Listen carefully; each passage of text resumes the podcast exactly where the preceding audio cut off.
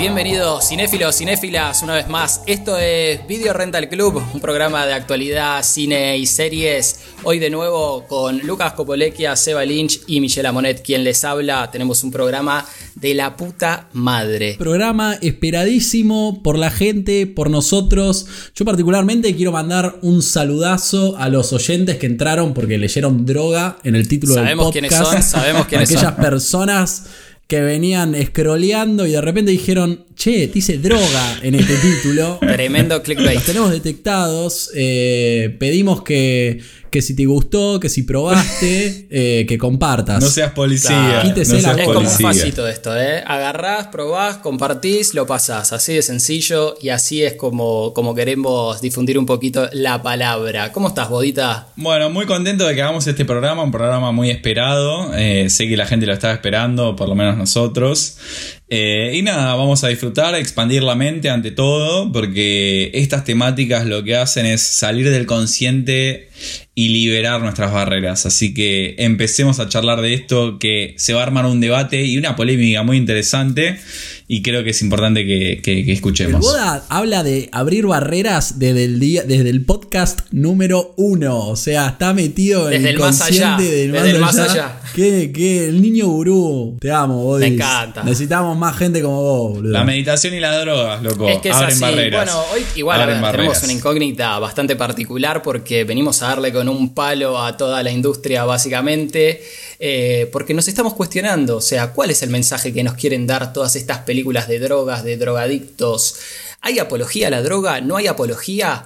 ¿Hay algún mensaje oculto? ¿Hay moraleja detrás de estas películas? ¿Qué está pasando acá? Minche, me parece muy interesante esto que mencionás, porque la gran pregunta es, estas películas de drogas que vemos, que la gente obviamente tiene un estilo, tiene, tiene una onda, va, consume, tiene un montaje, una música, todos disfrutamos eh, al verlas, pero la, la gran pregunta, como decís vos, es, ¿hacen apología o hay una crítica detrás? Yo tengo un punto muy importante a remarcar, que, que creo que es más o menos lo que divide. Es, si vos tenés la droga dentro del guion de la película y sacás la droga y podés contar la película de igual manera, la verdad que la metiste ahí y no era necesaria. Es así de simple, o sea, es una vueltita de guion, es como que le quisiste meter un poquito de picante. Claro. En el cine, viste, es como que se le dio distintos usos a la droga, más el lado cómico, más el lado moralista, y después un lado que, que no se pone muy de, muy de los dos y te muestra como un mundo copado, pero al mismo tiempo trágico, viste, es como que no viene solo. Sí.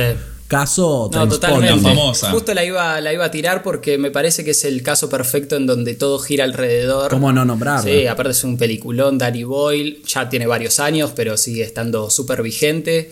Eh, a mí lo que me da la sensación es de que hay como un género ya de películas de droga, ¿no? Que tocan la temática, van alrededor los personajes principales. Es un género, ¿no? Está como remetido, remetido. Y, después, bueno, tenés otro tipo de géneros que también tienen que ver con las películas de droga, que no necesariamente son tan críticas como puede ser Transpotting o Requiem por un sueño, tal vez tienen que ver más con el humor, ¿no? Como Pineapple Express o estas pelis más de género body movies, más de drogadicción, entonces... ¿Qué pasó ayer? Claro, son como películas que vienen más por otro lado, vienen por un, por un mambo tal vez más humorístico. Pero bueno, todas igual tocan la droga de, de igual manera y eso va cambiando también en base a el género de la película, los actores, los guiones, etc. Eh, creo que la pregunta va, después de ver estas películas, ¿te dan ganas de drogarte? Algunas sí, algunas sí. O sea, Una sin duda, ¿qué, pa- pero sin duda. ¿qué pasó ayer? ¿Cuáles, ¿Qué películas te Voy a hablar, de mi, de, voy a hablar de mi adolescencia. ¿Qué, qué películas me insertaron en las drogas? no joda, pero. Echando Me gusta culpas. la O sea, por culpa- personal, la experiencia por, culpa, personal. personal. por culpa de quién me, me drogué y no, lo hice nun- y no lo hice nunca más en el pasado. Eh, ¿Qué pasó ayer?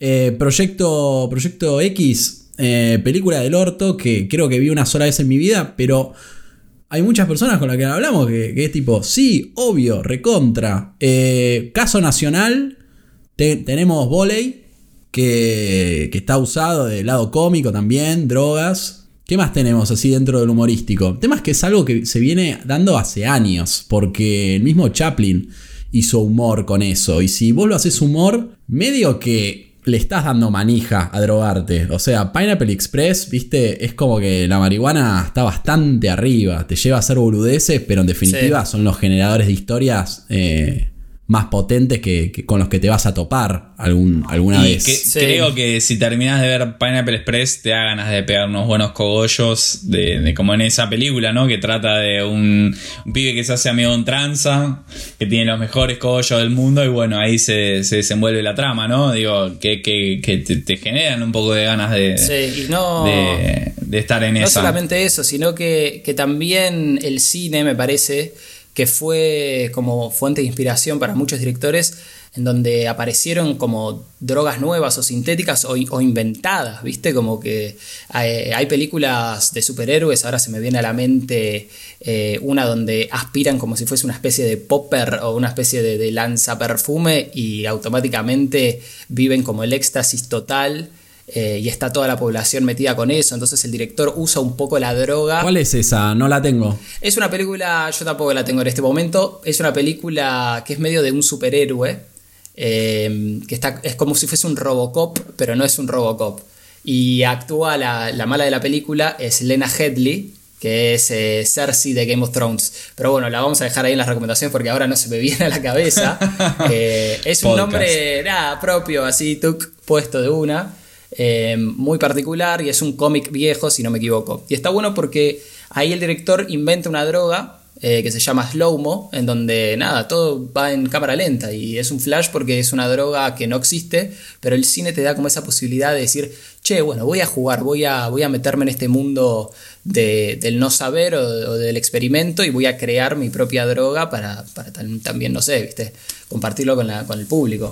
Con, lo que están diciendo estoy sintiendo de que por un lado pueden llegar a, las películas de drogas pueden llegar a ser apología, pero por otro lado pueden llegar a, sacar de la oscuridad a ciertas drogas, ¿no? Y empezar a hacer una temática de charla. Porque hay un montón de, películas que hablan de la de heroína, hablan de la cocaína, hablan de un montón de drogas que uno no consume. Eh, pero la ponen en la luz y, empiezan a hacer temática de debate. Y los que lo, que le quería preguntar era que en las películas lo interesante de las drogas y el audiovisual es cómo el director elige mostrar el efecto de esas drogas, ¿no? Que uno ve esas películas, siente, esos efectos y después cuando uno está en la otra situación, no digo por experiencia personal, sino lo digo por los que me han contado amigos y conocidos, es... Eh, cómo uno eh, entra en ese diálogo y empieza a sentir esas cosas. Eh, y me parece interesante ver cómo los directores proyectan eh, las drogas dentro del jugátela, cine. Jugátela, tirame un ejemplo ya. Tirate un ejemplo ya porque no, no aguanto Bueno, tiremos un top de escenas eh, eh, en donde los personajes consumen drogas y vos decís, no, che, esta escena en donde este personaje consume esto y lo proyectan de esta forma es una locura. Hagamos un top de, cada uno, a ver ¿qué, qué, escena se le ocurre a cada uno de una película en donde haya drogas de por medio y sean representadas de una forma interesante. Pánico y locura en Las Vegas eh, es una de las primeras que se me viene a la cabeza. Película de un terrible director, es un, Terry, un Terry Gilliam, justamente. un Terry, un Terry terrible. Un terrible, un terrible Gilliam que el guachín eh, hizo una peli con Johnny Depp, gran actor para, para ponerlo en un personaje drogadicto y Benicio del Toro, que hace otro personaje drogadicto espectacular, uno de los personajes más duros. El abogado. Uno de los personajes abogado, uno de los personajes más duros que te vas a cruzar. Y, y estaba viendo un documental de, de, Netflix que se llama Aventuras con eh, psicodélicas, eh, que tengas un buen viaje. Eh, que es un documental en el que hablan que en esa película tienen uno, uno de los mejores eh, efectos especiales relacionados al LSD. E, LSD Que, que ah, en otras películas estaba representado medio como el ojete y remarcan una escena en la que están como en una barra a punto llegando al casino y ve como la alfombra empieza de alguna manera desdibujarse y a trepar por, el, por la pierna de uno de los personajes. Recuerdo esa escena, gran escena. En esa película, los recursos narrativos, sea usar como un lente medio angular, o los efectos especiales, o, mismo el sonido, que es una locura. Los dinosaurios que aparecen. Sí, apunta mucho a recrear como un universo si bien fantástico, al mismo tiempo también realista de, de, alguien que se pasaba por completo, que era este periodista Hunter Thompson, eh, y es sumamente interesante, sumamente recomendada. Sí, a mí se me viene a la mente un ejemplo tal vez un poco más pop o más de una película mucho más conocida que se llama Limitless. Yeah. eh, en donde Ah, mira. de vuelta Estamos ¿no? hablando Hay de una droga farmacéutica. Claro, una droga farmacéutica encima es completamente inventada también, ¿no?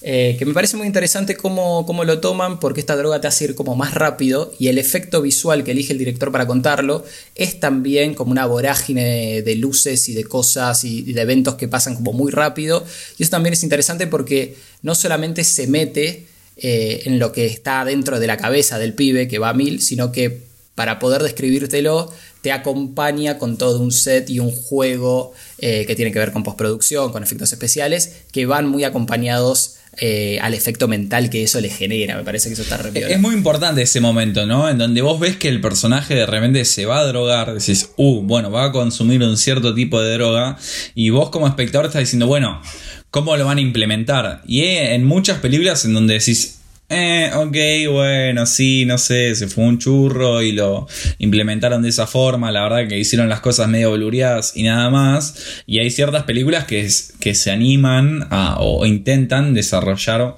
la concepción un poco más allá. Eh, y la peli que quería traer, que para mí es una gran película que viene con este tema, que se llama Enter the Void, que es de un director eh, que mucha gente no quiere, que yo lo quiero un montón, que se llama Gaspar que Noé nació en Argentina. que encima es argentino. Pero es medio franchute en. Francia y ya se olvidó un poquito del idioma español o estará en su movida. Y bueno, nada, creo que la película comienza con esa escena, si no me equivoco, en donde es un personaje. La cámara tiene un punto de vista, eh, de- el punto de vista de- desde el mismo personaje, en donde vos escuchás los parpadeos del personaje y la misma imagen parpadea con los parpadeos del personaje, eso me parece muy interesante, en donde agarra una pipa de DMT, que es una droga que muchos no conocemos, parece que es muy, muy fuerte. Eso dicen. Eso dicen. Que no llega fácil acá, ¿no? Como que. Al parecer no llega fácil, pero he conocido gente que la ha consumido. A la O sea, mierda. Yo con eso, solo digo Sí. eso en Argentina, conozco gente que la ha consumido, no, no. Yo he no escuchado que, que la relacionaron mucho también con el peyote, que le dicen peyote. Bueno, es que tiene que ver con el peyote, tiene que ver con la misma planta, procesada de una forma diferente. Y bueno, y el personaje se pone esa pipa, está en Tokio, un lugar, muchas luces, muchas cosas raras. Y vos ves como el personaje desde primera persona consume eso. Y después del ter- tercer pipazo entras en un mundo que muy pocas películas lo han hecho. Un mundo neuronal, un mundo psicológico, un mundo mental que me parece una gran escena para, para introducirnos en este mundo de cine y drogas. Me encanta, me encanta. Y, a- y aparte también ahora me parece que, que está bueno, ya que estamos nombrando las películas en donde se utilizan los recursos, también muchas veces nosotros estamos bajo el efecto de ciertos estupefacientes cuando vemos las películas y eso también puede llegar a alterar, sí, nos puede llegar a alterar Absolutamente. la percepción de la película. Va, no sé, a mí me ha pasado de ver una película muy fumado y comerme un flash de una manera y que estar con otra gente que no estaba fumada y que hayan visto otra película completamente. O sea, así de sencillo fue la, la experiencia. Y eso también está bueno porque la, percepción de cada, de cada espectador es súper importante en ese momento, porque no es lo mismo sentarte eh, en un cine donde toda tu atención está puesta 100% en eso, o en los pochoclos si sos de los míos, pero está puesta casi 90% de la película, bueno, como que le estás prestando una atención particular. En cambio, si estás fumado, tal vez estás recontra en una, estás con un grupo de amigos, tal vez la pusiste, tal vez medio que no le tenés ni expectativa, porque uno cuando está con amigos tampoco es que, que- que se pone a ver las mejores películas del mundo ni cine de culto, o sí, va, qué sé yo. Pero yo recuerdo haber visto una peli fumado que se llamaba Cabin in the Woods y me cagué de risa toda la película y técnicamente era de terror. Era de terror, Y todos es que decían, es ¿por qué una te película ríes de terror. Y a mí me causaba mucha Pero- gracia, boludo. Y bueno, fue un momento, fue un momento mágico para mí. Yo la verdad que no me siento muy lúcido, no, no, no sé si. No sé, no sé si me gusta o no, todavía no entendí. Una vez me pasó, fui, fui con una amiga al cine, y bueno, nada, tenía un churro, bla, bla, bla. Nos sentamos a ver la peli, y pasaron 15 minutos, y yo la miré, la empecé a mirar de reojo porque dije, qué paja. O sea, me perdí el inicio, como que volé.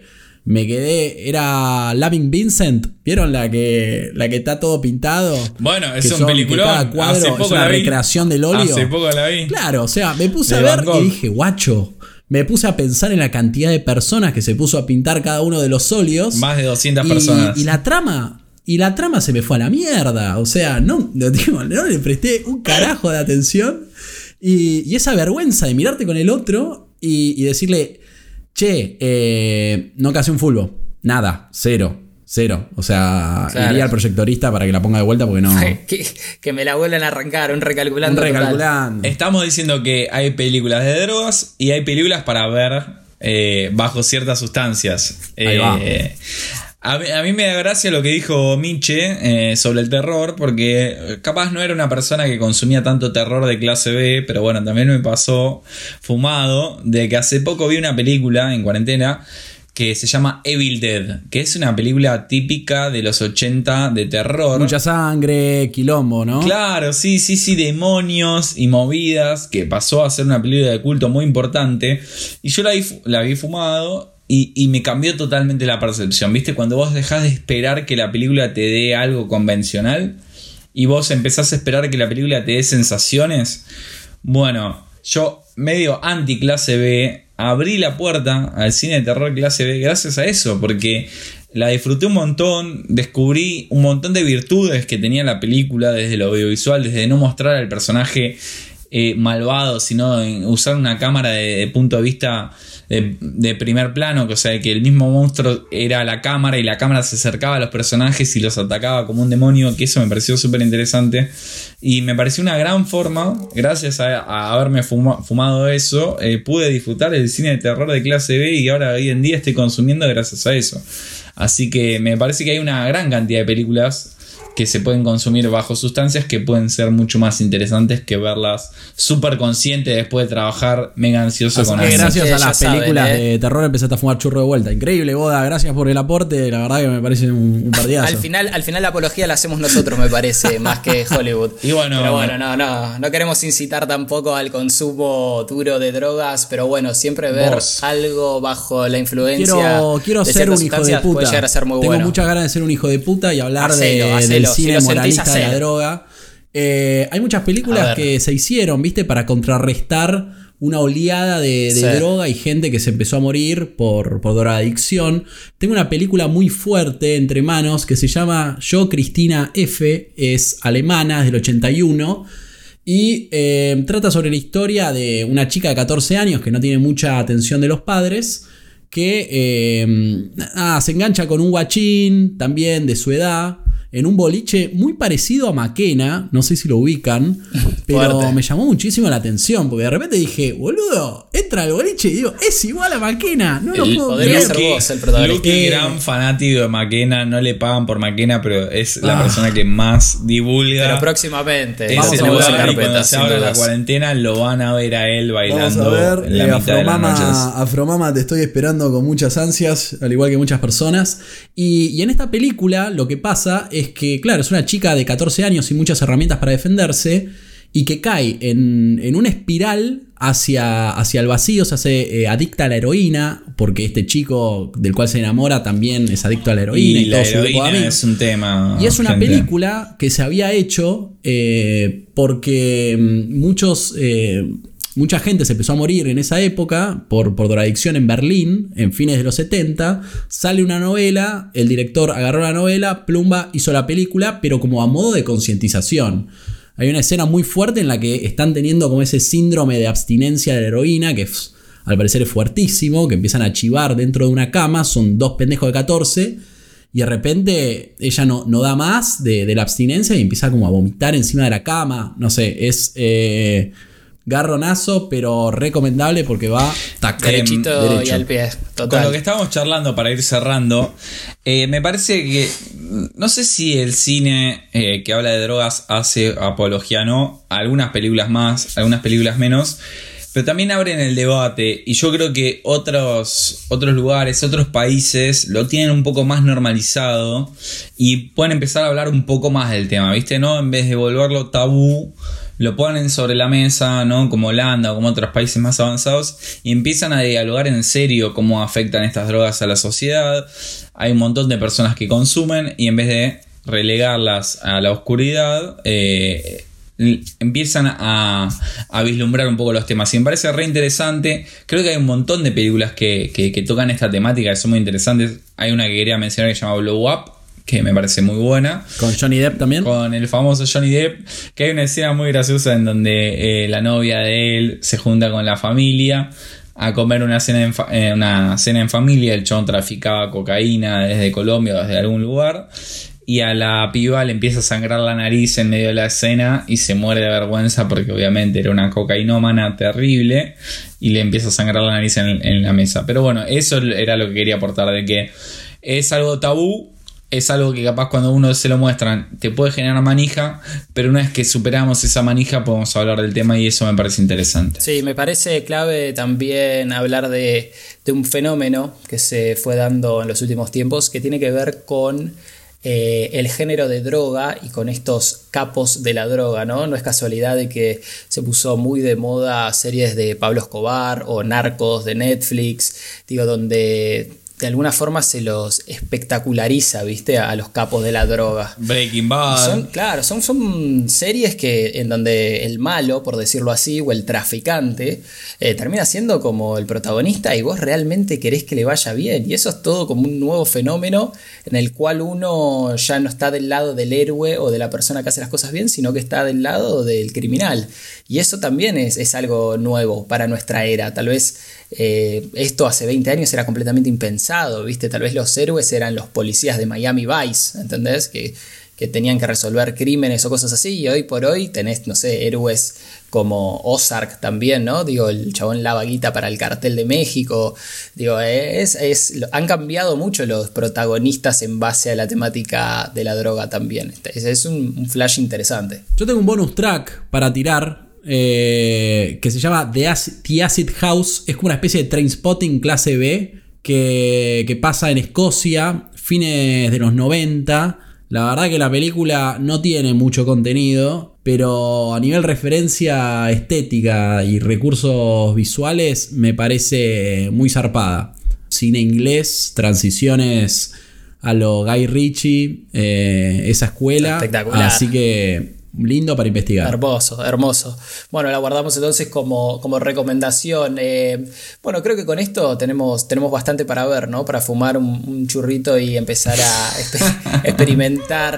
Ojo con ver películas clásicas fumado también, ¿eh? Puede llegar a ser muy divertido y te puedes llegar a comer altos flashes viendo a, a los cosas de atrás. Me duermo, dice. Odisea en el espacio la puedo ver, tranquilo.